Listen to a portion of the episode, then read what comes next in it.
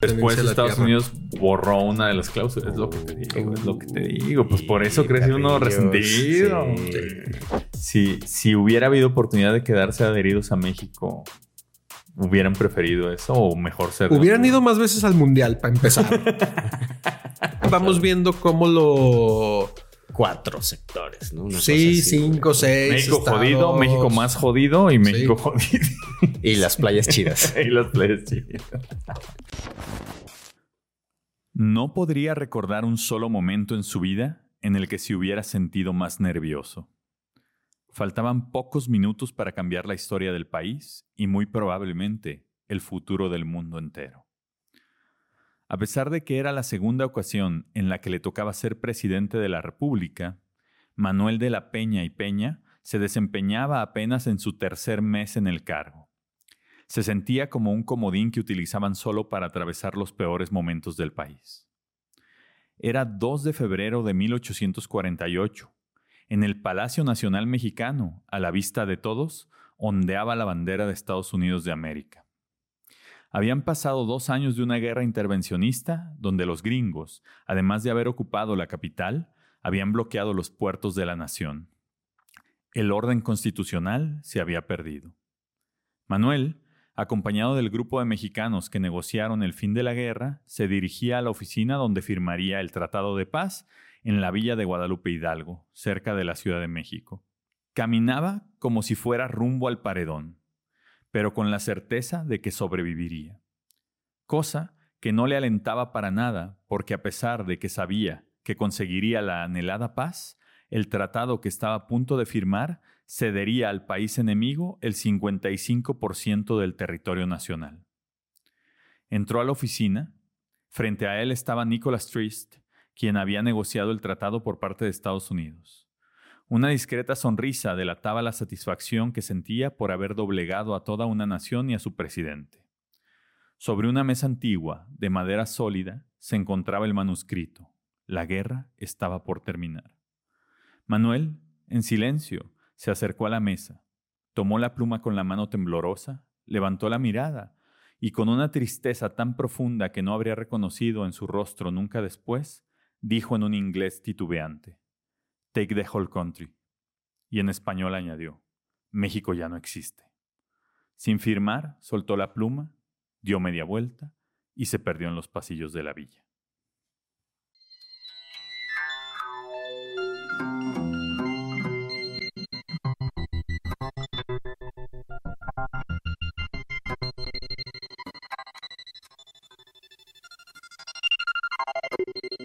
Somos expertos en nada, pero apasionados de la historia y la cultura. Fascinados por las posibilidades del tiempo, de la variabilidad, de la ficción y de todo lo que no pasó. De los tiempos imposibles.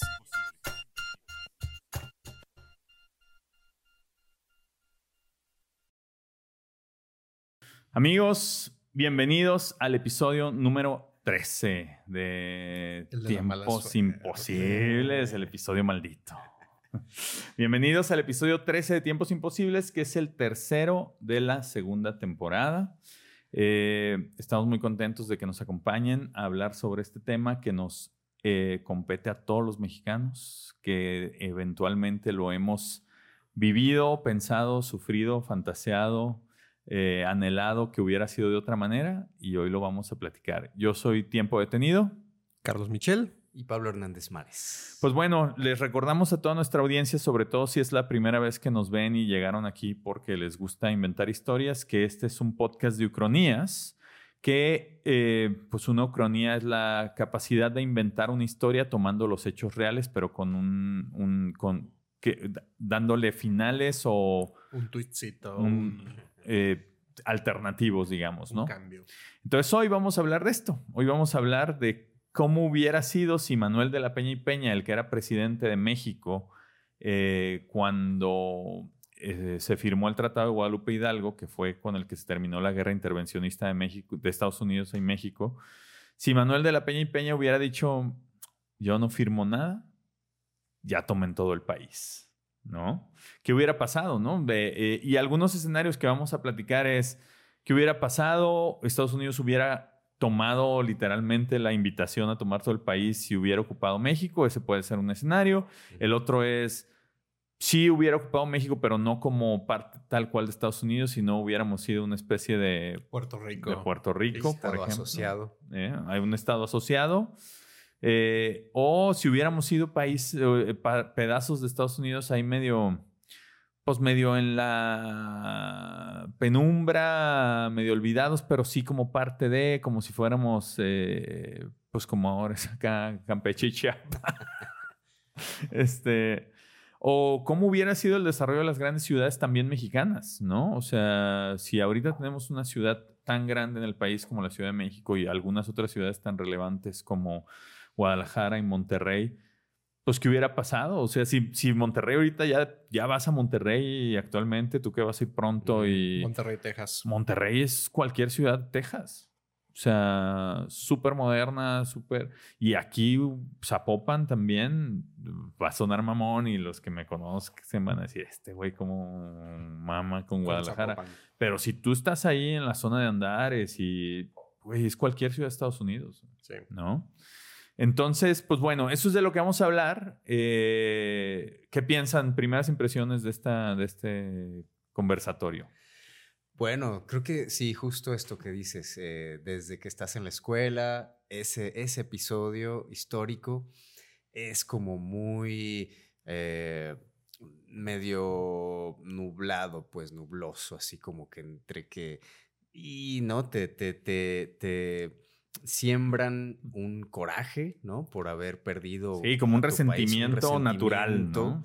¿no? Que debes estar enojado, ¿no? De que nos robaron la mitad del territorio. Mira qué seríamos del país. y fue- imagínate, ¿no? Y, Que Entonces- también lo vamos a hablar, ¿no? ¿Qué hubiera sido si al revés? ¿no? exacto. Entonces, eh, yo creo que esa siempre ha sido una relación muy intensa, pues, ¿no? Y es una extensión muy grande, pues, ¿no? Muy grande. Entonces, hay muchos elementos para Sí. irlos ahí. También hay, como, hay como esta onda de que eh, dentro de este victimismo de, ah, nos robaron, no sé qué, como si esa pérdida de ese territorio hubiera sido como, es que si tuviéramos estos territorios, pues seríamos ahorita como California y tendríamos a, a Tesla y a Y todo a este Apple. rollo y pues, pues realmente no. Y las condiciones históricas en ese entonces pues eran territorios muy, muy, muy olvidados, muy, muy lejanos de este estado mexicano centralista y donde eran colonos, que muchos eran también pues este anglosajones Anglosajones. los sí. que vivían ahí. Y, y justo las noticias vaga- pasaban muy lentamente. Este, no te enterabas, ¿no? Tú tenías tu granjita ahí en San Bernardino County y pues un día llegaba el gobierno mexicano a cobrarte los impuestos y un año después llegaba el gobierno gringo y tú como, Sí. ¿qué pasó? O sea, ya te explicaban y te decían, oye, es que no, mira, hay un cambio de administración y ahora eres gringo. Como, ah, gracias a Dios. Este, pero no había nada. Y me llama la atención el 13, por el 13 de septiembre también. el Ah, episodio sí, 13. El episodio el- 13, 13 de septiembre, Niños Héroes. De los niños héroes, que es la, la, la, la gran. Pues el, el gran talismán o el, o el gran tótem ahí del heroísmo mexicano de decir este. No se fueron limpios. Exacto. O sea, nos fuimos con honor, nos envolvimos en la bandera y no la no. mancillaron. Todo lo demás sí lo Todo lo mancillaron. demás, sí. Esto que decía el texto crónico que leí de que la bandera de Estados Unidos estuvo ondeando en el zócalo de la Ciudad de México, así fue así. Eso sí es. O sea, eso es, un es parte del hecho real, ¿no? Eso no lo estoy inventando. güey. Sí hubo un momento en la historia de nuestro país que la bandera gringa estuvo ondeando en, la- en el zócalo de la Ciudad de México. Y que los puertos estuvieron ocupados y que no había Sí. orden constitucional. El gobierno había salido de la Ciudad de México para, porque ya estaba ocupado por gringos. güey. O sea, ya estuvimos tan cerca de que ya ahí se hubieran quedado. Ahí se hubieran Este, quedado. algunas consideraciones que quiero poner aquí sobre la mesa en, es- en el contexto de ese momento, de esa época. Esto fue en 1846 y para ese tiempo ya se había perdido 10 años antes Texas. En 1846 México tenía 25 años de edad, güey. O sea, nosotros ahorita lo vemos a 200 años Claro. Y todo mexicano que haya nacido y crecido aquí con sus papás mexicanos, creo que el orgullo por ser mexicano es evidente a pesar de todas las broncas, de todo lo que nos da vergüenza, de todo lo que no nos gusta del país. Ser mexicano es un orgullo que sí llevamos como soy mexicano. Y lo vemos desde esa óptica. Pero si pensamos en una nación de 25 años de edad, eso era más España que México. Porque España gobernó México más años que lo que tiene México existiendo por sí solo. Claro. O sea, la Nueva España duró más de 300 años. O sea, México lleva 200, Sí, ¿cómo vas en contra de eso? Sea, de esa cultura, de ese...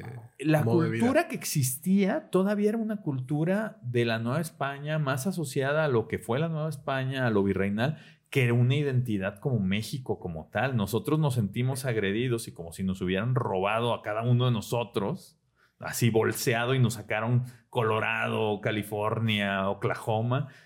La realidad es que eran territorios bien abandonados, bien olvidados, que estaban ahí al, a, a- pues a, la, a la deriva, por decirlo de algún modo, y que México era una nación muy, muy nueva. Se, se firmó un tratado que se llamó el Tratado, eh, eh, o lo conocemos como el Tratado de, la, de Guadalupe Hidalgo. El nombre real del tratado, y esto es como del hecho real, es Tratado de Paz, Amistad, Límites y Arreglo Definitivo entre los Estados Unidos mexicanos y los Estados Unidos de América. Ahí se llamaba. O sea, paz, amistad, límites y arreglo definitivo. Entiéndase arreglo definitivo hasta que los gringos quieran, ¿no? Claro. O sea, era, esto es el arreglo definitivo Hasta que queramos. hasta que nosotros pensemos que eso era lo definitivo, Sí, porque claro. México no tenía tampoco capacidad de reaccionar. Este, y pues bueno, en ese tratado obviamente sabemos que se perdió el 55% del territorio, incluyendo lo que ahora es, porque en ese momento no era tal cual así, pero lo que ahora es California, Nevada, Utah, Nuevo México, gran parte de Arizona, gran parte de Colorado, este, y partes de Oklahoma, de Kansas de- y de Wyoming, ¿no? Y además, Texas ya se había perdido 10 Sí. años antes y en el tratado uno de los bullets que incluyeron ahí de las cláusulas era ya no tienen derecho a reclamar Texas Ok. porque había habido una, mm, una insurgencia en algún punto en esos 10 años. Hubo un grupo de mexicanos que dijeron vamos a recuperar Texas. ¿no? Claro. Y no pudieron, obviamente, pero en el tratado dijeron, ya, ya perdieron, nos van a hacer todo esto y además ya no pueden reclamarnos Texas, ¿no? Y pues el Manuel de la Peña y Peña firmó, ¿no? Y, y les quiero leer algunos, dos o tres cláusulas eh, del, del tratado real, ¿no? Que, que- que fue redactado íntegramente por Estados Unidos, ¿no? Sí. O sea, no hubo. O sea, sí hubo una negociación, había un comité de los dos lados, ¿no? Este, y ahorita como que me dices es porque recordé algo. Sí había una negociación y lo redactó Estados Unidos. Se supone que defendieron, pues que solo fuera hasta ahí porque en algún punto se consideró que fuera más abajo de Nuevo León. O sea, que la frontera fuera Bravo, hasta... Sí, sí, sí, todo. O sea, como todo el norte de México también incluido. Sí. Y años después, Santana pudo volver a negociar porque el gobierno estadounidense todavía dijo, oigan, no, es que queremos la parte de la mesilla, se llama, Sí. que es una, una zona que sí se acabó cediendo, ¿no? Eh, Bueno, vendiendo. Una zona chiquita entre Sonora, mm, en la frontera de Sonora y ahí, este... ¿Qué es Arizona? ok. Es, ¿O Nuevo sí. Este, no es Nuevo México, ¿no? Sí. Este. Y lo- me hiciste recordar, güey, que en esa aproximación lo que querían era quedarse con Sonora, con Chihuahua y con las Californias. O sea, la intención era. No, ahora, por eso les decía, es Sí, sí, arreglo sí. definitivo hasta que nosotros queramos. Claro. Después se volvieron a aproximar a querer comprar Sonora, Chihuahua, creo que hasta Coahuila y las Californias. Y Santana dijo, no, no, no, cabrón. Santana ahí negoció y solo les dio la parte de la mesilla, que es una parte pues chiquita en comparación a todo lo demás, ¿no? Son 76.845 kilómetros cuadrados. es un chingo de, de todos modos, ¿no? Se ven de Estados Unidos en 1854. Sí. Es entre el actual sur de Arizona y el suroeste de Nuevo México. Ujú. Claro. Ok. Sí. Entre, entre los dos estados. Ese cachito, cachito en comparación con lo que se querían llevar, pero si lo ves, pues es un cachote. güey, ¿no? Sí. Entonces, todavía seis años después, compraron otra parte. Luego, a ver, este, algunos de los puntos. Eh, dice, el, el- la cláusula 8 es, se conservan los derechos de permanencia y garantía de tierras de los mexicanos en los nuevos territorios y se les permite elegir la nacionalidad que desean conservar. Está Ustedes que hubieran elegido, sin, con, pensando que están ahí en ese momento, que te dicen, oye, aquí ya no es México, es Estados Unidos. No, pues el país en el que estoy. O sea, porque no había una identidad. ¿Sí? O sea, era como, no, pues. es- Y que, y que creo que no se respetaron los derechos de las tierras. O sea, ahí hay como. Pues un- una polémica histórica sobre que a muchos de los que de- se quedaron como mexicanos no se les respetó No, la después tenencia de la Estados tierra. Unidos borró una de las cláusulas. Es lo que te digo, es lo que te digo. Pues por eso Sí, creció uno resentido. sí. Mejor ya hubieran tomado todo el país, le estoy diciendo. Eso, Pero, eso hubiera sido lo mejor. Tú, Pablo, si te hubieran esco- si te dieran a escoger, ¿quieres Hoy, tú? hoy, hoy, Hoy. ¿Así? Hoy. Es que fíjense que estuvimos en, en Los Cabos hace poco. Ok. Y sientes ya que estás en, en Estados Unidos, pues, Sí. ¿no? Por toda ya el comercio, el turismo, las, los precios. güey, ¿no? Los precios que- sobre todo, güey. los que- Sí, es carísimo. entonces ah, es, es- es una ondita ahí como que ya, o sea, es, es- es- es una relación, insisto, ¿no? Como muy ambivalente, amor-odio. De repente yo siento que, que hay una parte que sí podría ser como más fácil si no fuera tan dispar, ¿no? La, la- la- el ingreso per cápita, o sea, es, es- es- es- Estados Unidos Sí, es, es- un, un sol, ¿no? Muy fuerte, muy, que atrae, pues, ¿no? Eh, gravitacionalmente. ¿no?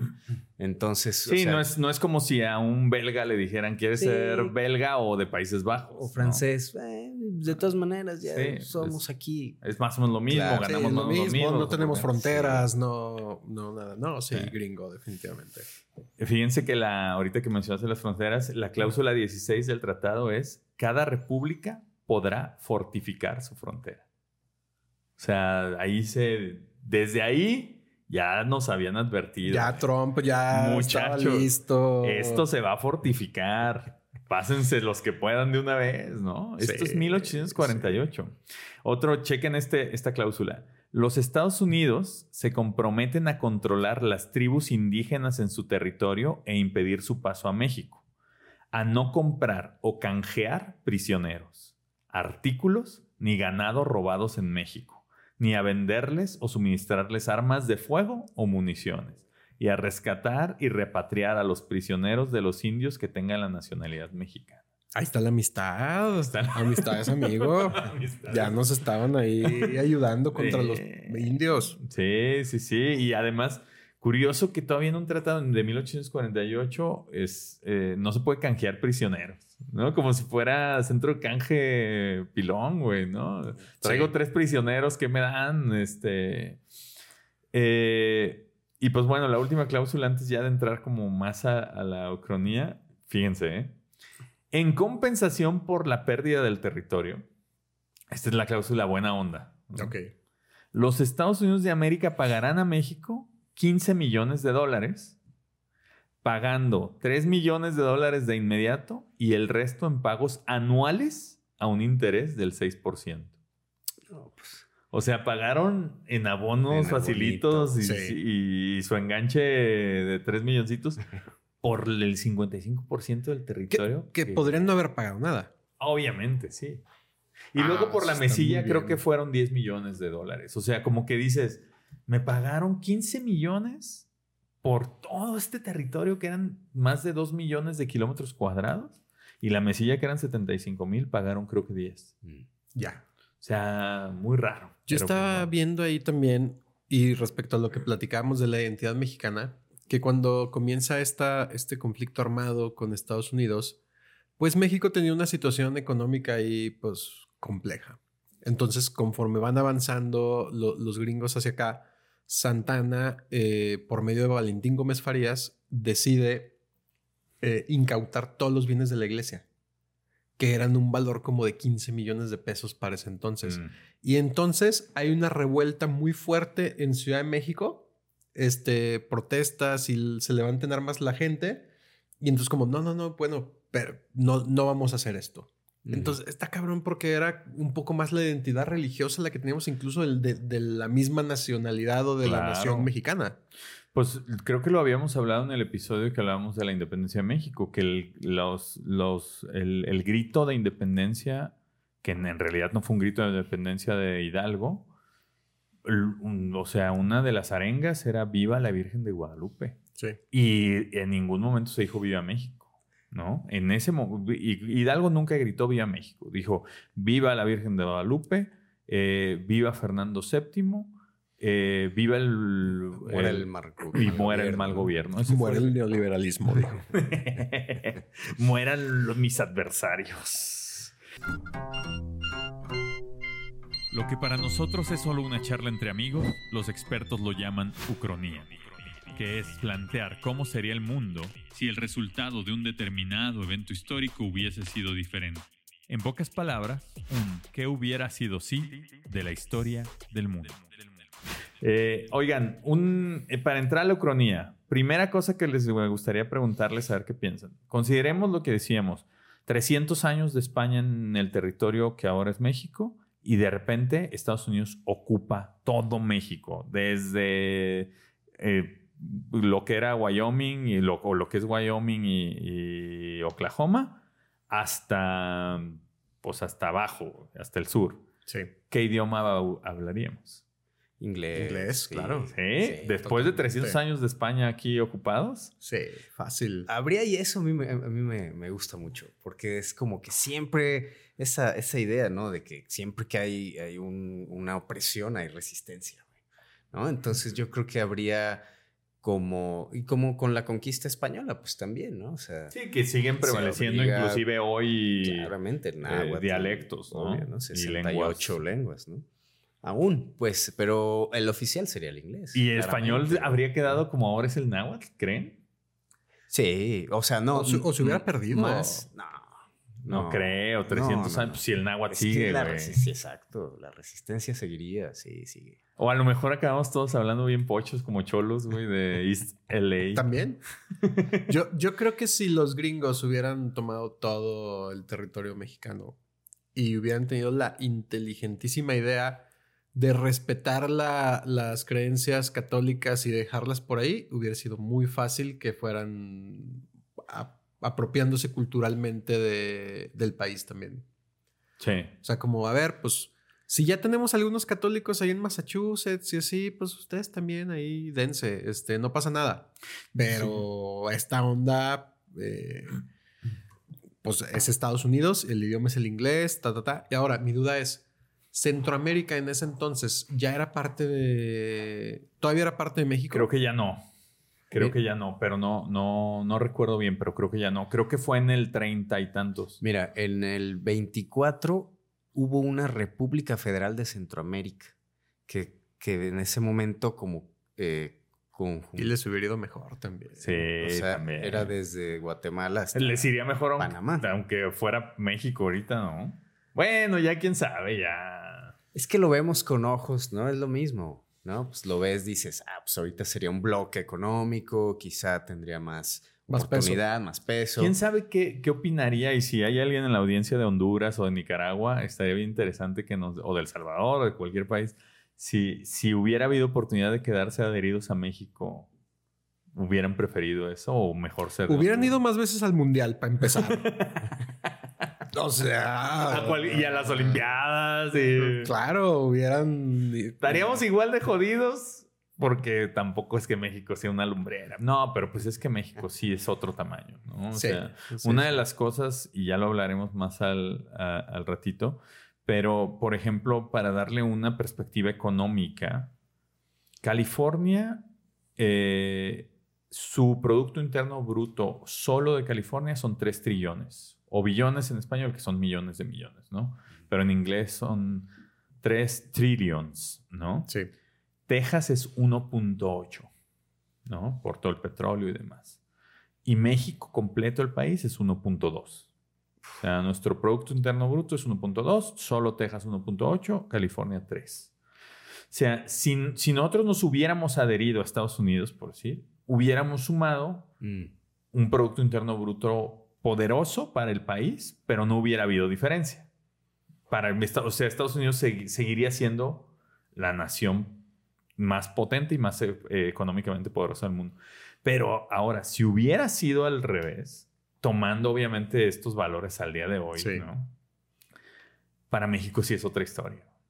Completamente otra historia. O sea, si California se hubiera mantenido como territorio mexicano, si Texas fuera territorio mexicano y esos fueran los valores, México sería la tercera economía del mundo. Claramente. O sea, solo después de Estados Unidos y de China. Imagínense, o sea, cómo para México sí cambió la historia completamente viéndolo con ojos de hoy. Ahora, lo que me gustaría más bien es, ¿qué hubiera pasado si es al revés? Si México dice, no, no, no, no, ni madres, no te firmo, pero nos seguimos peleando y que resista. Obviamente, más realista sería que no resista, ¿no? Pero que resista y que mantenga los territorios.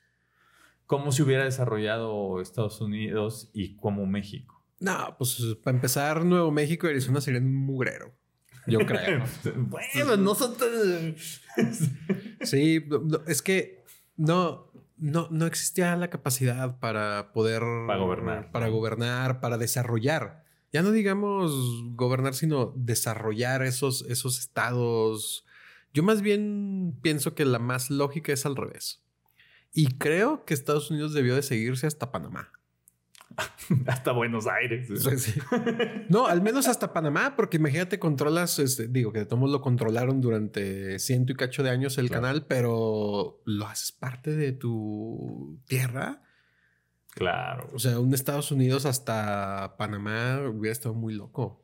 Ahora, quiero, quiero poner un dato aquí sobre la mesa que a lo mejor cambia la perspectiva un poco. México firma el Tratado de Guadalupe Hidalgo en 1848. Bueno, resulta que en 1849 empieza la fiebre del oro en California. Se descubre todo el oro que tenía California.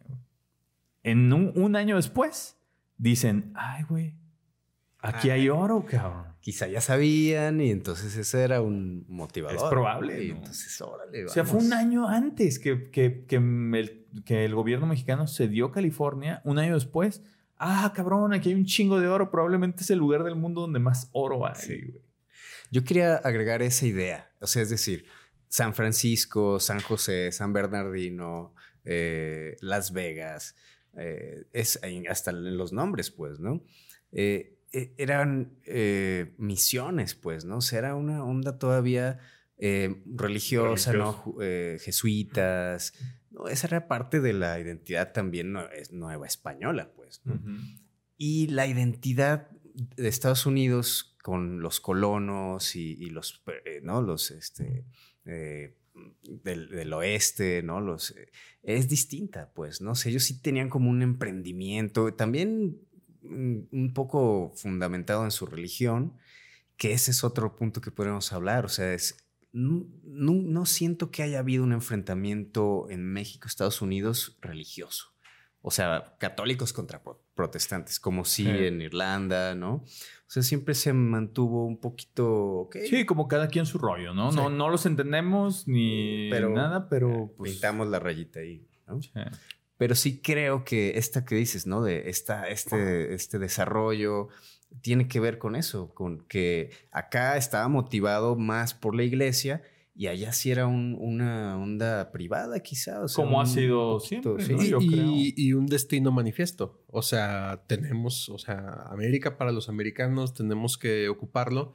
Ahorita que, que decías de California, estaba viendo que California eh, primero se independiza. En, en 1846, durante un muy breve tiempo, porque ellos, ellos no se enteraron de la guerra México-Estados Unidos hasta mes y medio después de que comenzó. y había como estos rumores de que, de que los mexicanos iban a atacar a los colonos que estaban ahí, entonces ellos anticipando se sublevaron, tomaron todo, se independizaron, pero luego ya llegaron los gringos y, terminaron apoderándose. Y pasó similar con varios de los otros estados. ¿eh? O sea, si ustedes se fijan en el listado de, de estados de Estados Unidos, cuando se acabaron adhiriendo a, la nación, mm. todos los que correspondían a, la, a, México, ninguno fue de inmediato, ¿no? Ninguno fue en 1848, 49. Los más pronto se tardaron uno o dos años. Pero hay unos, no sé, no recuerdo si es este Wyoming o no me acuerdo cuál, pero tardó 70 años, por ejemplo, ¿no? O sea, sí hubo todo un proceso de independencia de los estados como tal, ¿no? Que lo hablamos en el episodio 11 cuando se desprende, o se deshace la Unión Soviética, por ejemplo, ¿no? Eh, oigan, eh, otra, otro, de, otro de los temas que me gustaría hablar es ¿Cómo habría sido México para Estados Unidos, el territorio mexicano completo para Estados Unidos? ¿Habría, habría asumido los demás estados como lo hizo con Nuevo México, con eh, Colorado, con Nevada? ¿O hubiera sido un bloquezote que se llamaba México? Y, y a lo mejor es un estado independiente o es un bloquezote que solo se llama México y quién sabe quién está ahí. Es que a ver, pensemos, o bueno, me, vino la idea de esto. Cuando ya estamos fantaseando, ¿no? De, bueno, pues tómate hasta, sí, de eso hasta, se trata, de eso se trata. hasta Buenos Aires. ¿por, qué no tomaron Canadá, por ejemplo? O sea, ¿cuál es la historia de los límites con Canadá? O Alaska, ¿no? En el momento, órale, pues ya dame más, ¿por qué allí? ¿No? Y entonces también siento que hay como, como si se autorregulara. Que dices, es que o sea, tampoco puedo más, tanto, ¿no? Sí y dices, hasta aquí está bien. Y mejor seamos asociados, seamos por aliados. por lo que yo vi. seamos socios, seamos compas. Por lo que yo vi, los. La, parte de la opinión pública que más apoyaba la guerra con México eran los estados esclavistas. Mm. Eh, que además son los más racistas. Sí, que eran los confederados. Y, que, y que cuando sí se discutió en la opinión pública norteamericana la posibilidad de tomar todo México. O sea, como estos güeyes están bien débiles, no sé qué. Esto es, real, es, momento. Y ya estaban en. Y los mismos que apoyaban esa, esa guerra contra México fueron los que se empezaban a negar diciendo: A ver, es que ya está muy poblado y es otra raza. Y cómo le vamos a hacer ahí con la mezcla y no sé qué. Y no, mejor dejémoslo ahí. Pero sí se planteó esa posibilidad. Ok. O sea, yo sí creo que se pudieran haber ido hasta, hasta Panamá. Y luego, muy simplemente, partir el territorio mexicano de la forma más pragmática posible respecto a cómo pudieron administrarla. O sea, hasta pudiera ser cuadrados o no sé, pero... Como paralelos y meridianos. sí, sí, sí. Vamos viendo cómo lo... Cuatro sectores, ¿no? sí, cinco, seis. México jodido, México más jodido y México jodido. y las playas chidas. y las playas chidas. Pero que haya playas chidas. Sí, o sea, las tal vez las dos este, Californias mexicanas, uno solo y luego un bloque en el norte. California una California completa. Sí, una California completa. El sueño. Sí, eh. es, que, es que además imagínate los kilómetros de costa que le metes a, ese país. Ahora, por este ejemplo, eso sí, México tiene 11 mil kilómetros de costa. 11 mil entre los dos lados, eh, Golfo y Atlántico. Tiene más que Estados Unidos, ¿no? Pacífico. No sé. A ver, vele. Híjole. No creo, ¿no? No creo.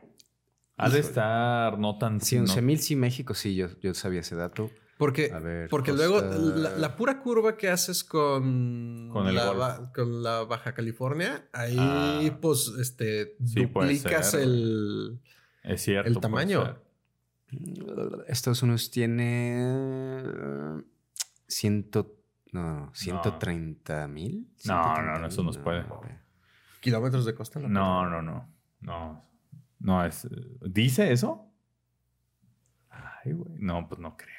Ah, ¿sabes qué? A lo mejor. Es que incluye Alaska. A lo mejor ah, está incluyendo Alaska y todas las otras. Eh, Puerto Rico y. Pero de todos modos se me hace muchísimo. Este. A ver, y lo otro que quería que platicáramos es. ¿Qué cosas de la cultura mexicana creen que habrían sobrevivido? O sea, ¿qué cosas de la cultura mexicana se hubieran quedado a pesar de que Estados Unidos ocupara el país? No sé, música, arte, ¿qué piensan? Yo creo que uno que se hubiera quedado sería el tequila. Sí. Eso sería. Le encantaría a Estados Unidos ser dueño del tequila. y del aguacate. Y del aguacate. o sea, eh, pero el tequila creo que sería uno que se quedaría. Lo, que pasa es que siento que empezarían a convertirse como en manifestaciones culturales menores. Entonces, como sí, hay algunos pocos decenas o cientos que hacen esta tradición antiguísima que se llama la charrería, que viene de época, pero pues ahí muy, muy testimonial, muy como los, los pueblos originarios de Estados Unidos, como los indígenas y todo esto como muy poquito. Ahora imagínate que nos dieran casinos. Ándale. A, los mexicanos, así como a, a los, a, los indios, reservas. Las reservas mexicanas. Porque también pues pudieran haber hecho eso. Oye, pues eh, vamos encerrándolos ahí, este... Pero, pero pues ya vienen 300 años ahí de lo que platicabas en, la independencia, ¿no? Y las, este, eh, las castas, ¿no? Y ya había un mestizaje ahí rampante, pues, ¿no? Sí. ¿Quién sabe? Yo creo que la gastronomía hubiera sido algo que prevalecería porque, porque lo ha hecho inclusive, ¿no? O sea, sin ser parte de, de su cultura, yo creo que una de las cosas mexicanas que más han permeado Estados Unidos como estamos hoy en la realidad es la comida. O sea, no hay lugar de Estados Unidos. Si vayas en Maine, los estados más al norte, más blancos, que no haya comida mexicana, este burritos y tacos y cadenas de, eh, pues está ahí chipotle, ¿no? Por ejemplo. Yo creo que la gastronomía. Chipotle tenía caca, ¿no? Tuvo un tema de hace unos años. Yo he comido ahí, güey. Yo también he comido en Chipotle. Tenía como. Hay rastros de. Bueno, yo creo que si le hiciéramos prueba todo lo que tiene caca, güey. Sí, no. ahí también es que es la comida mexicana, pero también es un desarrollo de que tal vez no se pudo haber dado. O no, no como tal, ¿no? O no, no, no como, no como tal. y entonces. Tlacoyitos ya no habría. tal vez sí, pero, pero sería como, por ejemplo, como la, como la, Luciana Cuisine. O sea, como, ah, la comida de Luciana, pues que, tiene como, no tanto como para ser de un país, pero tiene esta onda como de la costa, como del bayou, como de la langosta y los camarones y el no sé qué, y, y el, ¿cómo se llama el sándwich ese que es muy, el poboy? Todo esto, pero pues es como la de Luisiana, porque también hay estados de Estados Unidos o regiones de Estados Unidos que tienen como características gastronómicas muy pocos. O sea, el único que se me ocurre ahorita es este Luisiana, porque en los demás no hay. Y creo que eso es como transversal para todo Estados Unidos. O sea, yo creo que Estados Unidos tiene la virtud de dejar que sus territorios sean como quieren ser. ¿No? O sea, porque si tú agarras Estados Unidos, el territorio continental de Estados Unidos, incluyendo Alaska, y tú comparas, no sé, las Carolinas, por ejemplo, contra lo que es California, pues son cosas, son países distintos, güey, ¿no? O si tú agarras Nueva York eh, y, o Jersey, ¿no? Y lo comparas contra precisamente a lo mejor Arizona, Arkansas, Kansas, son países distintos. Culturalmente, eh, este, artísticamente, eh, gastronómicamente, inclusive probablemente hasta en religión hay mucha variedad ideológicamente. Son países distintos. Y yo creo que Estados Unidos ha dicho, pues lo que decías, ustedes sean como quieran ser. Aquí nos regimos por la religión principal que es el capitalismo y el dólar y nos entendemos con eso, ¿no? y este las armas. Y las armas. En, todo sentido, tanto interno como hacia el exterior. O sea, Sí, que esos son los símbolos verdaderos de su identidad, ¿no? O sea, el orgullo patriótico de defender, de, hacer un país seguro, de ser un país grande, de ser un país poderoso, económicamente el más estable, el más poderoso, el que rige la economía mundial. Esa es la parte identitaria de Estados Unidos. No tanto la, o sea, la nuestra no está anclada ahí. Nosotros no nos sentimos la identidad de México por nuestra economía. Gracias a Dios. O sea, nuestra identidad como mexicanos viene más de lo cultural. Claro. ¿No? Y de la religión, obviamente. ¿No? Y sobre todo hacia hace algunos años, ¿no? Eh, pero pues bueno. Otro tema que quería que, platicáramos es que, profundicemos más en si, si hubiera sido al revés, ¿no? Si México resiste, hay algunos escenarios, ¿no? México resiste y conserva sus territorios, inclusive recupera Texas, ¿no? México no México resiste y le da un aire de, de, poder, saca el segundo aire y conquista pedazos de Estados Unidos. Este, imaginemos qué pasa, ¿no? independientemente de cómo quede el país. ¿Qué onda con, con México? A mí eh, es que estaba pensando la idea de que esta identidad nueva española, pues, ¿no? Entonces todavía es un país joven, pero sí pudieron haber pasado muchas cosas en la formación de Estados Unidos, ¿no? Que no fuera como, lo, como fue. Y por ahí hay más este, magnicidios y entonces no se, no se cohesiona bien y entonces olvidan esos territorios y entonces México sí, por alguna razón se organiza bien y órale, y entonces este, no sé la población cuánto era más o menos, ¿no? Y entonces, bueno, pero ya estaba más centrada ahí, entonces se hace un avance, se hace un proyecto y, y ¡pum! ¿no? Y sí, llegan hasta eh, Washington. Ahí en población, ahora, que lo mencionas, eh, hay en los estados que eran territorio mexicano, hay más o menos 83 millones de personas actualmente. Ah, ¿Actualmente? Hasta se me hacen poquitos. No, solo California tiene casi 40. Sí.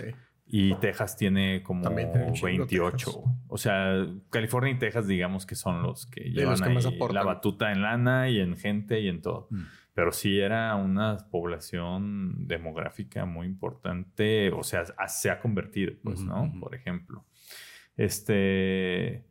Yo creo que, que, que una de las cosas que habría pasado, y aquí bueno, antes de eso, nada más como para, para recordarlo, este, hay pues gente que nació, gente importante, ¿no? Que nació en Estados Unidos, que era territorio mexicano. Territorio mexicano. Entonces, para eso les traigo, les traigo un juego. A ver. Y aquí están invitados a participar Gastón, Edwin, Rafa, que también que, anda por aquí. tenemos acá visita. visitas. Saludos a Rafa. Entonces, es un juego que, bueno, eh, voy a aprovechar para mandar saludos. Además de saludar a Rafa y saludar a, aquí a Edwin y a Gastón, también queremos saludar a nuestros papás y mamás, que son de los más fieles seguidores de Tiempos Imposibles. les gusta más. Sí, ahí andan. Gracias por escucharnos. Pero miren, vamos a hacer un juego. Voy a voltear esto para acá para que no vean las respuestas, Pablo. Traigo una trivia. Este. Un juego que se llama Mexicano o no. Ok. Y lo que ustedes tienen que hacer es: yo les voy a dar nombres de tres personalidades famosas actualmente. Y ustedes tienen que adivinar cuál nació en territorio mexicano. En antiguo territorio En el antiguo territorio mexicano, que ahora es Estados Unidos, ¿no? Estas son personas actuales que eh, que, nacieron en estados que le pertenecieron alguna vez a México, ¿ok? Entonces, pues bueno, vamos a empezar con el nivel más fácil, ¿no? Que este es nomás para ver si entendimos la, dinámica del juego. Nivel fácil. Elon Musk, Steve Jobs o Bill Gates. ¿Quién nació en territorio del que era mexicano? Este es ni el nivel fácil. Es, es... Steve Jobs, Steve Jobs. Steve Jobs. Steve Jobs nació en California. Elon Musk nació en Sudáfrica. y... Bill Gates nació en Seattle. A ver. Nivel ya intermedio. Que ya vi que ya le cacharon. Mark Zuckerberg, Brian Cranston o Mike Tyson. Yo pienso que Zuckerberg nació en la costa este, entonces... Eh, buen, buen, buen tren de pensamiento. Me, lo, me lo, descarto. Neoyorquino. Yo creo que... Mike Tyson en, en, Luisiana. En, Atlanta, ¿no? En, los barrios bajos de Atlanta, alguna cosa, así, ¿no? A ver, espérate. No, no sé, no sé. Yo, yo le voy a Brian Cranston. ¿Sí? En Los Ángeles nació Brian Cranston. Ah, muy bien. A ver, esta es, es, es rockerilla Ok. de, de la música. Janis Joplin. Billy Joe, Billy Joe Armstrong, el de Green Day. Ok. Eh, Jack White, de los, De los White, White Stripes. Stripes. O eh, Chris Cornell. Yo creo que Chris Cornell nació en Los Ángeles, seguramente. Eh, eh, no, Jack White. ¿Ustedes, muchachos? Cornell. Pues no. Chris Cornell y Jack White, los dos nacieron en Detroit. Mm. Billy Joe Armstrong de Green Day nació en Oakland. Yeah. Hasta ahorita llevamos puros californianos. ¿no? Ok, ok. A ver, actores. Harrison Ford, Jack Nicholson o Mark Hamill. Esa está. Esa está buena. Está bueno. O sea, Jack Nicholson hace poquito estuvo, ¿no? Volvió a salir a la. A la luz. a la ya luz. tiene, ya está, sí. ya está mal, ¿no? Pa- parece que no tanto como se rumoraba, ¿Ah, porque sí? salieron unas fotos donde se le veía pues muy, ya muy, Ya muy fregado. disminuido, muy fregado. Tiene como 86 años. Y salieron esas fotos, pero luego fue al partido de los Lakers. Ah, sí. Y como pues un poco más, no, digo, no sé si haya un, si sea un tema de relaciones públicas o a qué, pero mucho mejor que como se veía en las fotos. Yo no creo que Jack Nicholson sea... Sea, sea- se- tenga origen mexicano. No, a ver, entonces... era Harrison Ford, Harrison Ford. Jack Nicholson o Mark, Mark Hamill. Yo creo que Harrison Ford. Yo, Mark Hamill. Mark Hamill. Mark, Mark Hamill y... Mark Hamill es también de Oakland, como el güey de Green Day. Ok. Harrison Ford es de Chicago y Jack Nicholson de Nueva Jersey. A ver, otro de actores. Ryan Reynolds, Jamie Foxx o Adam Sandler. Adam Sandler nació en Israel, entonces eso es algo, es algo así, ¿no? O en... No, no nació en Israel. Sí, sí, no, pero en, en Williamsburg, en la comunidad Ajá. judía de Williamsburg. Nació en seguramente. Brooklyn. Sí. En Brooklyn, en Sí, Williamsburg. Sí, sí, sí, fácil. En Williamsburg. Este, Entonces ya ahí está descartado Adam, Sa- Adam Sandler. Jamie Foxx o Ryan Reynolds. Ryan Reynolds ni lo ubico. ¿Quién es? es el de ahora de Barbie, el Ken de Barbie. güey. No, es ¿no? Ryan no, Gosling. es Ryan Gosling. Deadpool. Cabrón. Ah, Deadpool. Ese güey es canadiense. no, canadiense. entonces Jamie Foxx. Jamie Foxx nació en Texas. O sea, ese, ese güey, según yo, estuvo además casado con Alanis Morissette, ¿no? Ryan Ryan Reynolds, Reynolds pero tiene como casado- 40 años menos que Alanis Sí, sí, sí, Morissette, sí, sí, ¿no? pero estuvo casado según A ver, búscate qué edad Morissette. tiene Alanis Morissette y qué edad tiene Ryan Reynolds. Según yo, estuvo casado con Alanis No, Morissette, este, un sí, ¿no? A ver, A ver. no sé. A ver, en lo que encuentra ese... ahí les- Pero, ¿dónde nació Jamie Foxx? En Terrell, Texas. Ryan Reynolds tiene 46 Y Alanis actualmente. Morissette 142, ¿no? A ver, Alanis Morissette. ¿49? No, ¿cómo crees? Alanis Morissette, ¿cómo va a tener 49, años, 49, güey? ¿De qué? De que sacó su 70 y- cuarto disco, güey. El 74 es. 49. ¿Alanis Morissette? Sí. Sí, güey. Está. Yo la hacía Y, mucho y más sí estuvo del grande, 2002 güey. al 2007 con Ryan Reynolds. ¿A poco tiene canadienses. 49 años Alanis Morissette? yo la es hacía... casi de nuestra edad. Sí, güey. Yo la hacía más de la edad de Madonna, ponle. No, no. Madre. Porque, porque era, o sea, en, en los en los noventas era pues relativamente joven, ¿no? Veintipocos. ¿Sí? No sé por qué. O sea, cuando yo salió tengo- Jagged Little Pill era bastante joven.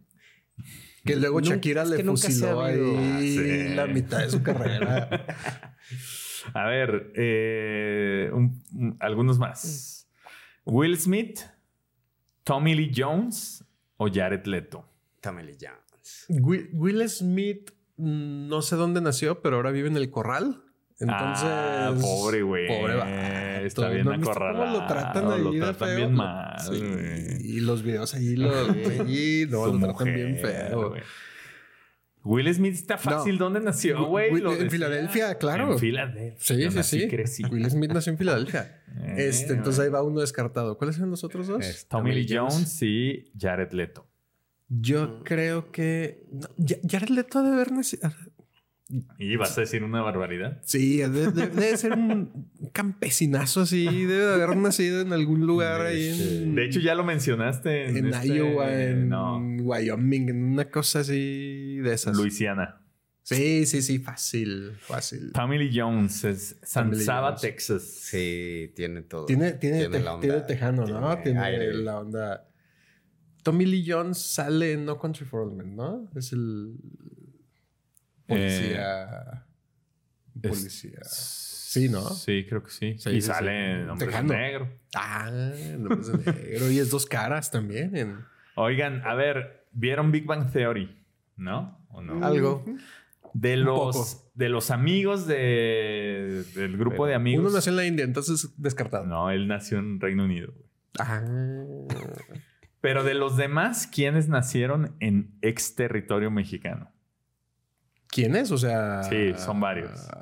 Está Kylie Cuco, seguramente. Sí. Sí, en California. Es una California. California. Es totalmente una californiana. Sí, que era este. eh, Eh, está haciendo trampa, ¿eh? Ah, no sé. Ah, sí, también. No, perdón, perdón. Es que estaba ahí. Sí, sí. sí. Kylie Cuoco. No, no sé. Yo no sé. Sheldon no creo. Sheldon, sí. ¿Sí? Texas. Ah, ¿a poco es tejano? Es tejano, güey. Eh, y Wolowitz no, es como. Wolowitz, californiano. Amy es californiana también. Y.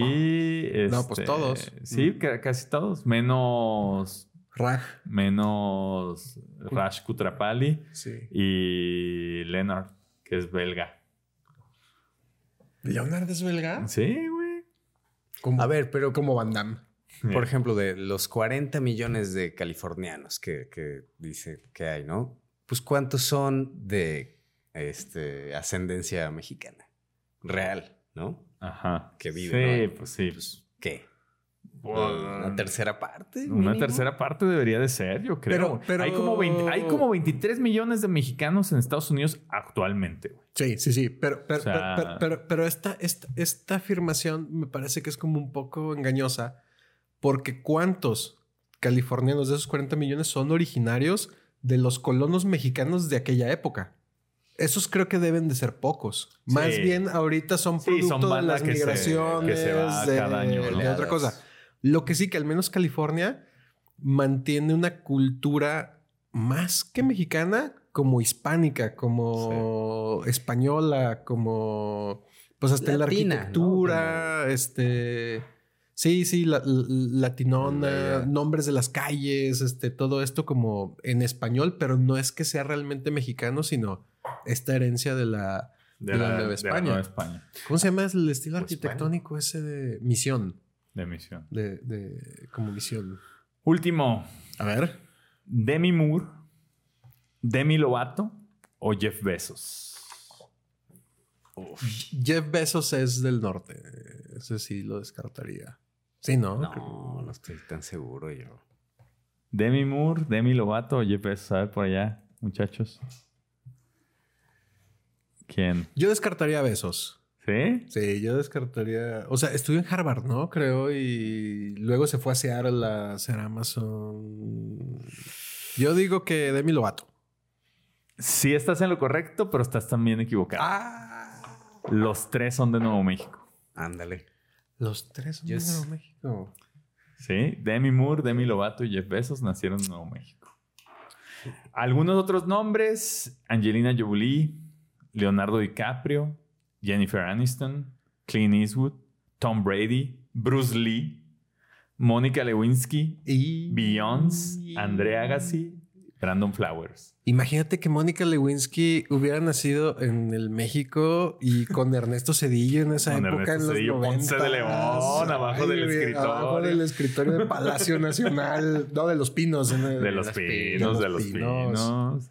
Sí, güey. Hubo también tres presidentes de Estados Unidos que... eh, Reagan. Que nacieron en... No, Reagan, Nixon, es, Reagan es californiano, ¿no? no. Hay tres presidentes. Eisenhower, Ok. Lyndon B. Johnson y Richard Nixon. Los tres aventaron muchas bombas en su momento. Sobre todo. Eisenhower y Johnson son de Texas y Nixon, California. Ay, ya, ya, ya, ya. Pensé que Reagan era californiano. Y hay empresas que se fundaron en territorio que habría sido mexicano, como Apple, Baskin Robbins, Cars Jr., Disney, 7-Eleven, Blockbuster, American Airlines. O sea, pero dices las buenas, también Enron, Enron en Texas, Halliburton, este, todas las que no están tan chidas. No, lo que, lo que quería nada más eh, probar con esto es que como que esta idea de que México hubiera sido eso es muy romántica, ¿no? O sea, pensar, no, pues aquí hubiera nacido Steve Jobs y Apple sería mexicano. Oye, pero es que imagínate este ejercicio a la inversa en Estados Unidos, en, no sé, en Tacoma, hay un grupo de jóvenes que están haciendo un podcast que se llama Impossible Times. y entonces están haciendo esto cronía, pero a la inversa. Y entonces imagínate, te voy a decir la lista de empresas que hubieran sido griegas. Bimbo, OmniLife, este, Telcel. O de, o de, o de celebridades. O de celebridades. John Gabriel. Juan Gabriel, este, Luis Miguel, Chalino, The Saint, eh. el Santo, el Santo. O sea, estarían haciendo ese ejercicio a la inversa, estaría, muy cagado, ¿no? Porque se, reirían mucho. Pedro Infante. Pedro Infante. Sí. Pancho Villa sería. Peter the Child. Ah, Pancho Villa, güey. Pancho Villa sería gringo. Pancho Villa sería gringo. Sería como una especie como de Jesse James, ¿no? Como, eh. Como un así bandolero tipo Jesse James o ¿cómo se llamaban los dos que eran pareja? Bonnie y Clyde. Bonnie una, Clyde. Una, cosa ahí como el Pancho Villa. Sí, pues eh, está interesante también pensar en eso, ¿no? En quiénes que nosotros hubiéramos nacido ya en Estados Unidos. Estaría, estaría curioso. Bueno, sea como sea, me gustaría, para ir ya cerrando el episodio, hablar un poco de justo cómo lo vivimos cuando éramos niños, toda esta historia. ¿Qué? Taco Bell sería mexicano. Taco Bell. Lo fundaron, lo fundaron en Texas. Pésima. No, me mama. A mí me encanta. ¿No te gusta? A mí, a mí me gusta mucho. A mí no me gusta mucho. Voy a públicamente confesar que no. o sea, no pienso que sea comida mexicana. Pienso que es otra cosa. no son tacos. Es otra cosa. Pero me gusta mucho. Sí, sí, sí, sí, bueno, te voy a decir el quesadito. Yo lo probé hace muchos años, no sé, más de 20 en Los Ángeles. Y no me gustó. No lo he vuelto a probar por eso. Entonces no sé si a lo mejor ahora mi percepción cambia. No, a mí sí no, yo, y yo creo que hace años era mejor de lo que yo probé hace que el año pasado. Lo que sabe a, a, cartón. A mí me sabe a cartón. Sí, me sí, me, ultra procesado, así. Lo que sí puedo recomendarles, y no sé si sigue siendo igual, pero yo en algún tiempo iba yo seguido a Los Ángeles hace muchos años. Iba con mis amigos a la calle Olvera, en, en, los, en el centro de Los Ángeles, que es una calle como muy mexicana, y hay unos taquitos de carnitas ahí muy buenos. Había, yo supongo que ahí seguirán, porque pues, son cosas que se mantienen por años, ¿no? Sí. Pero bueno, ¿cómo, vivieron esto ustedes, eh, pues desde su infancia, esta narrativa, esta relación con Estados Unidos, con los gringos? La relación con Estados Unidos que tenemos desde cómo nos educan, cómo nos... Hay, hay como una especie de admiración y hay como esta especie de odio, de revancha, de tono. Siempre tienes como esto de, ah, malditos gringos, no sé qué, bla, bla. Pero también tienes esta onda de... Ojalá fuéramos nosotros. No, o sabes qué, no sé si recuerdan, esto es muy noventas, es muy de nuestra generación, como, oigan, vamos a... Tu tía Juanita va a ir a Estados Unidos a visitar a los de allá y se va a traer dulces. Sí. Y se traía todos esos dulces que no existían acá y que era como, ay, mira, los el, chicle este. Sí, el chicle que era así, que ahora ya lo venden en el Oxxo, ¿no?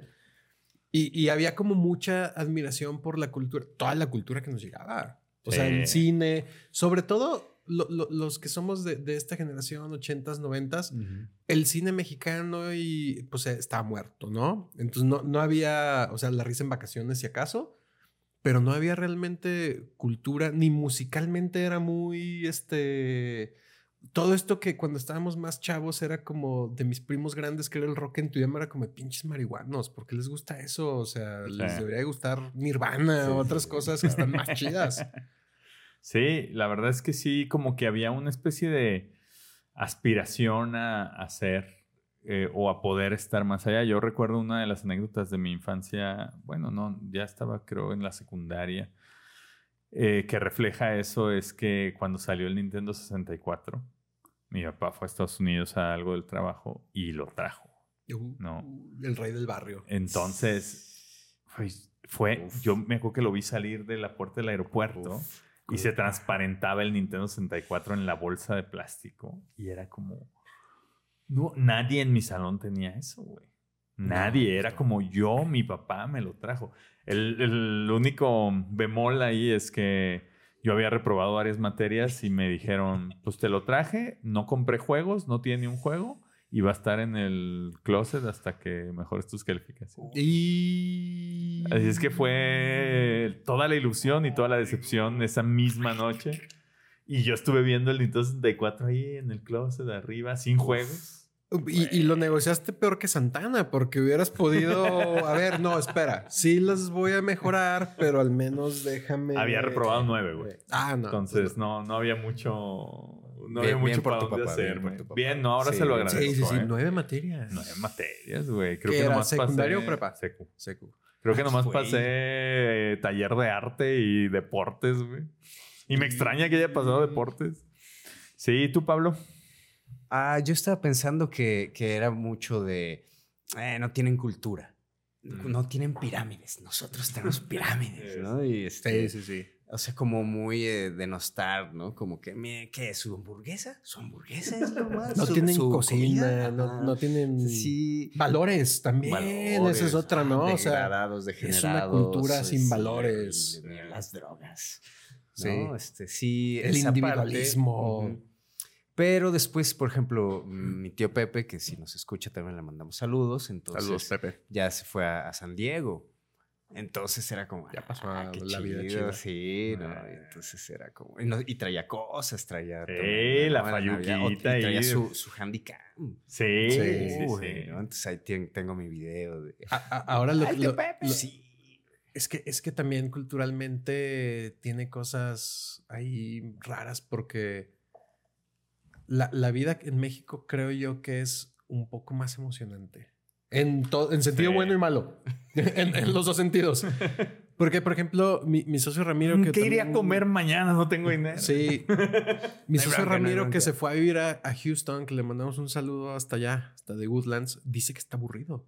Sí. Y, nos, y, y- y hemos estado nosotros en, en- ahí en, en, en The Woodlands y, y es aburrido. O sea, es como, pues te levantas, vas a trabajar y luego y- al súper y, y todo está tal, listo y Chido, al- limpio, las Sí, sí, sí, sí, sí, banquetitas, tranquilo, lo que sea, pero... Todo bien mantenido, todo Pero aburrido. Y Sí, puede ser. la- estas diferencias culturales que siempre hemos tenido, yo creo que es una relación de, de amor y odio que siempre hemos tenido con ellos. Sí, y creo que esto Admiración. es algo medio como sistemático para los mexicanos, ¿no? Como que siempre estamos eh, situados en el papel de la víctima. Los Ah, sí, españoles sí, nos sí. jodieron, vinieron, nos eh, conquistaron, Sí. nos, da- nos trajeron esto y las malas enfermedades. Luego los gringos nos la hicieron y tal y bla. Y hasta con nosotros mismos. Y Porfirio pues, ¿no? Díaz nos la Y aplicó y no sé Porfirio qué, y, y luego el PRI nos la PRI, aplicó. Santana y mismo, ¿no? todo Santana, sí. pinche. Entonces, como que esa, ese lugar de la victimización al que solemos recurrir, como que es cómodo, pues, ¿no? Como Sí. que te libera de yo hubiera sido mejor si no hubiera sido por estos, ¿no? Entonces, yo creo que eso es algo muy parte de la narrativa que tenemos interiorizada siempre y que creo que es muy nociva para, para tu propio impulso y desarrollo, pues, ¿no?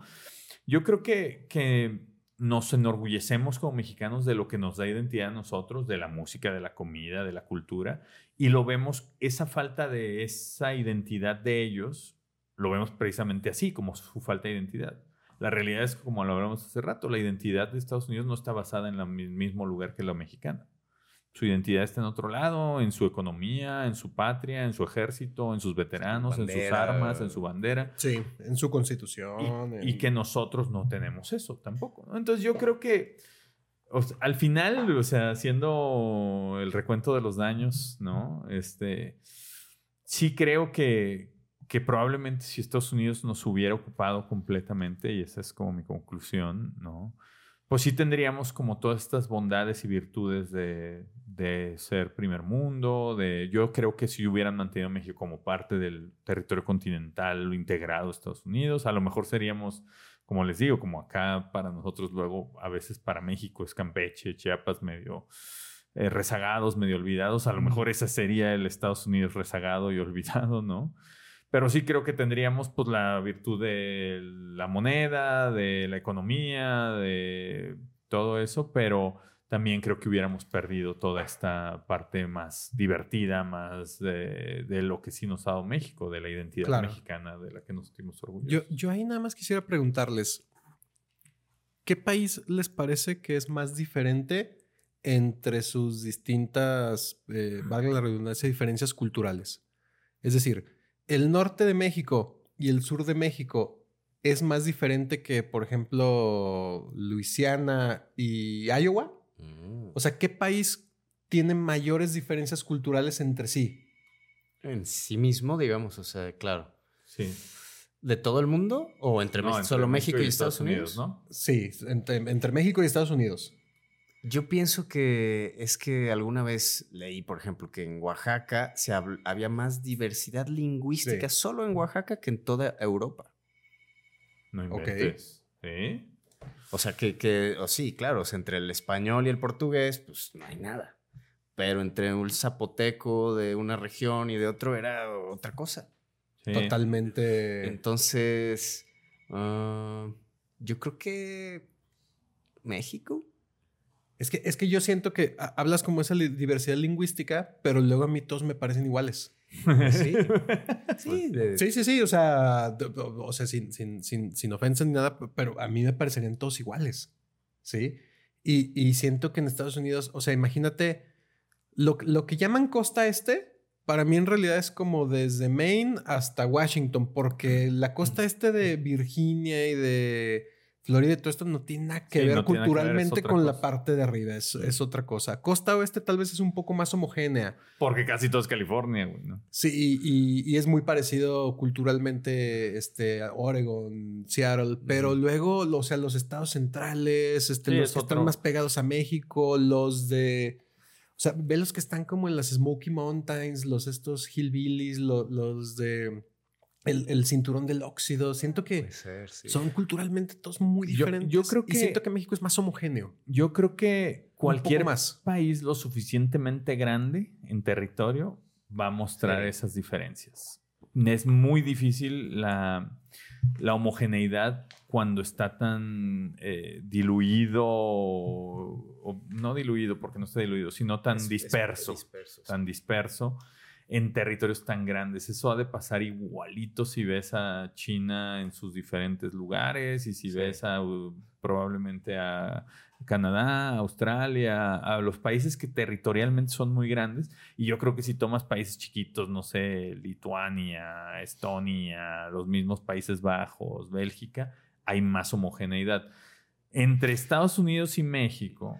¿Y quién sabe? Porque, porque, o sea, es ese fenómeno que se llama balcanización o sea, ven, ven, ven qué tamaño de país pasó en, la ex Yugoslavia y cómo un montón de países. Sí, y que acabaron culturalmente. Musulmanes y serbios y croatas y toda esta cosa. Pero, por ejemplo, a ver qué pasa en Francia, digamos.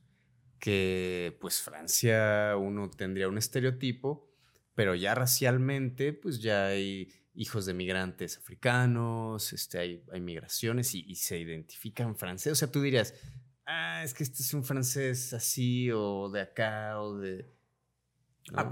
Hablábamos hace, hace poco, no me acuerdo en qué episodio, de, esta tendencia de que cada vez hay más países y que se empiezan, o sea, a lo largo de la historia y se, pulveriza. Se pulveriza. ¿Se imaginan una posible balcanización de México de, Estados Unidos? Uy, ojalá nos quedemos en el norte. Sí, yo ahora les digo, pues en Los Cabos yo sí. A todos los del norte invítenos. Guadalajara está más para allá. Y, estaría bueno. Sí, ¿no? ¿Cómo te imaginas esa, esa separación si se separara México? ¿Norte y sur?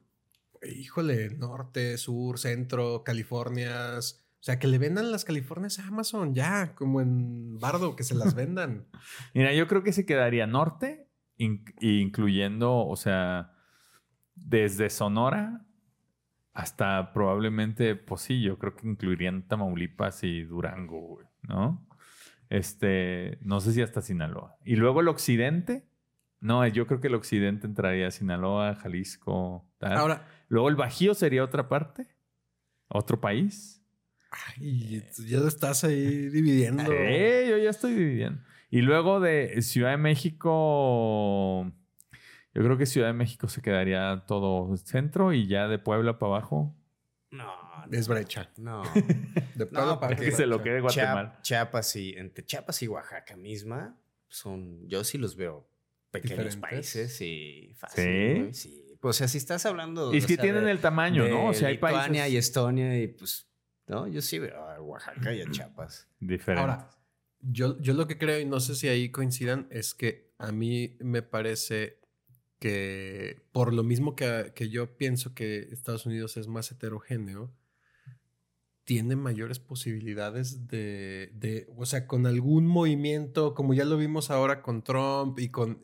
Creo que Estados Unidos está mucho más dividido que México ahorita, cultural y políticamente. Ujú. O sea, sí hay una división muy fuerte Sí, sí. y odio y... Sí, todo simplemente por, Sí. por la, por el la tema parte político, política. Sí, pero, pero además eh, hay mucha, en ciertos estados hay mucha identidad propia. El, el mismo Texas es como Su bandera. su bandera, su California con la famosa esta Sí. bandera del oso. O sea, muchos tienen como esta onda de, "Ay, yo soy un estado y, y sí reniegan mucho de los otros, de, Sí, sí, sí. del...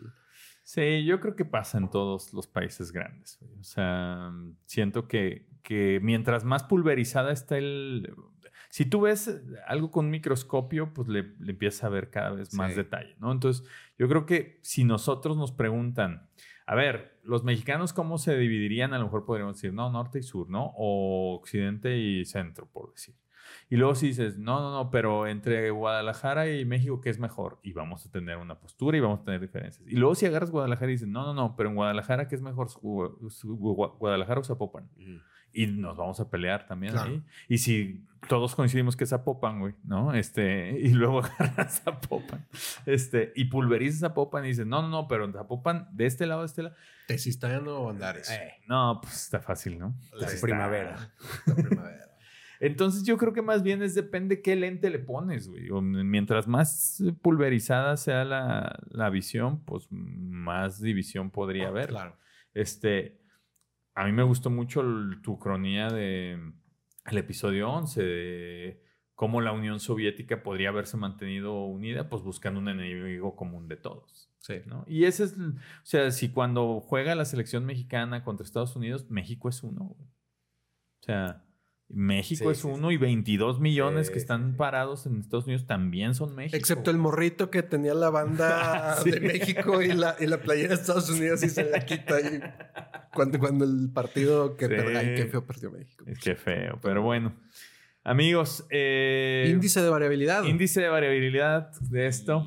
Eh, Pe- Pero ¿en, cu- en qué escenario? Ah, en el escenario, Estados Unidos se apodera Estados de... Unidos se apodera de México completamente. 8-9, no viviríamos para sí, empezar. no, nuestros no. padres no se habrían conocido. Bueno, tú tendrías la genética buena. Tú posiblemente sí. A veces me hablan ahí en Los Cabos. Sí, sí, sí. Hello, hello. Fíjense que a mí me pasa, güey. Cuando voy con Dani, mi esposa, a- a fuera de México, este, y la ven a ella y no me ven a mí, le hablan en inglés. Ah. Cuando me ven a mí, ya nos hablan en español. A güey. mí me piden, a, a- a- a mí, a mí en los cabos me piden toallas. toallas, eh, señor. Amigo, toalla. cabos me piden las, los- las bebidas. Sí, las bebidas. Mi mojito lo pedí hace. Y veo que cuidan sus cosas. Sí. Se pone el- el- la cartera adelante. Pues eh, yo digo, ¿tú, Pablo? Sí, o 9, 10. Sí. Yo Sí. creo, miren, yo tomo 10 como si hubiera todo súper cambiado radicalmente. Pero en el mundo. En el mundo. Sí, es que yo creo que un 8, un 9. Sí, ¿no? sí, sí, sí, Porque no sé si el mundo habría cambiado radicalmente, a lo mejor no. Pero sí, nuestra historia definitivamente o no sería o sería muy distinta. ¿no? No, y lo que pasa es que si, si realmente Estados Unidos agarra todo México, deja tú, porque en tu cronista estás diciendo, agárrenlo todo.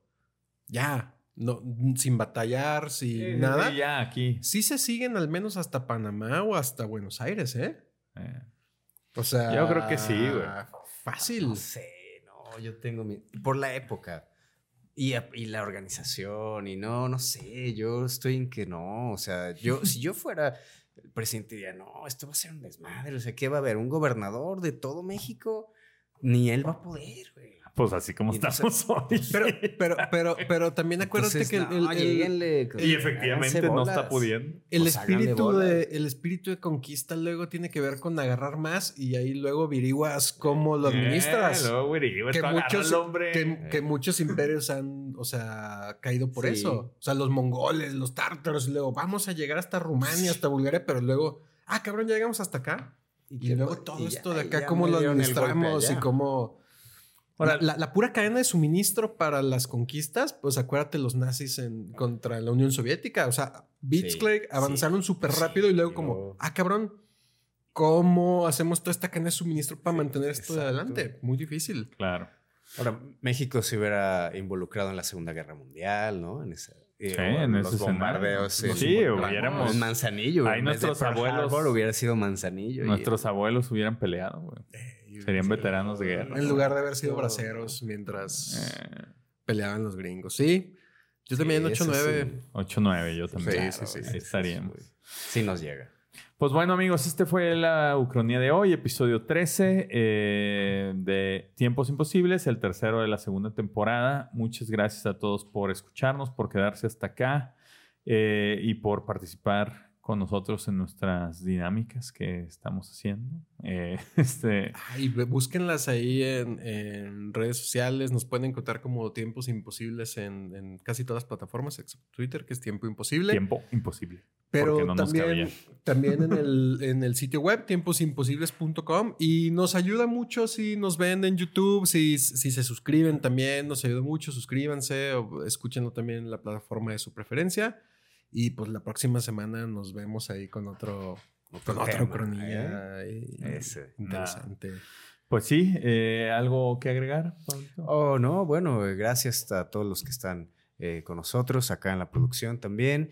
Y eh, manténganse conectados y suscríbanse a YouTube. Pues muchas gracias, yo soy Tiempo Detenido, Soy Carlos Michel. Y Pablo Hernández Mares. o como me conoce la mamá de Pablo, Tiempo Perdido. Ah, tiempo perdido. Ups. Eh, muchas gracias a todos. Nos vemos en otros tiempos. La última capital del continente acaba de caer ante la avanzada estadounidense. Buenos Aires y toda la Argentina ahora son también parte del país más extenso y poderoso del mundo, Estados Unidos de las Américas.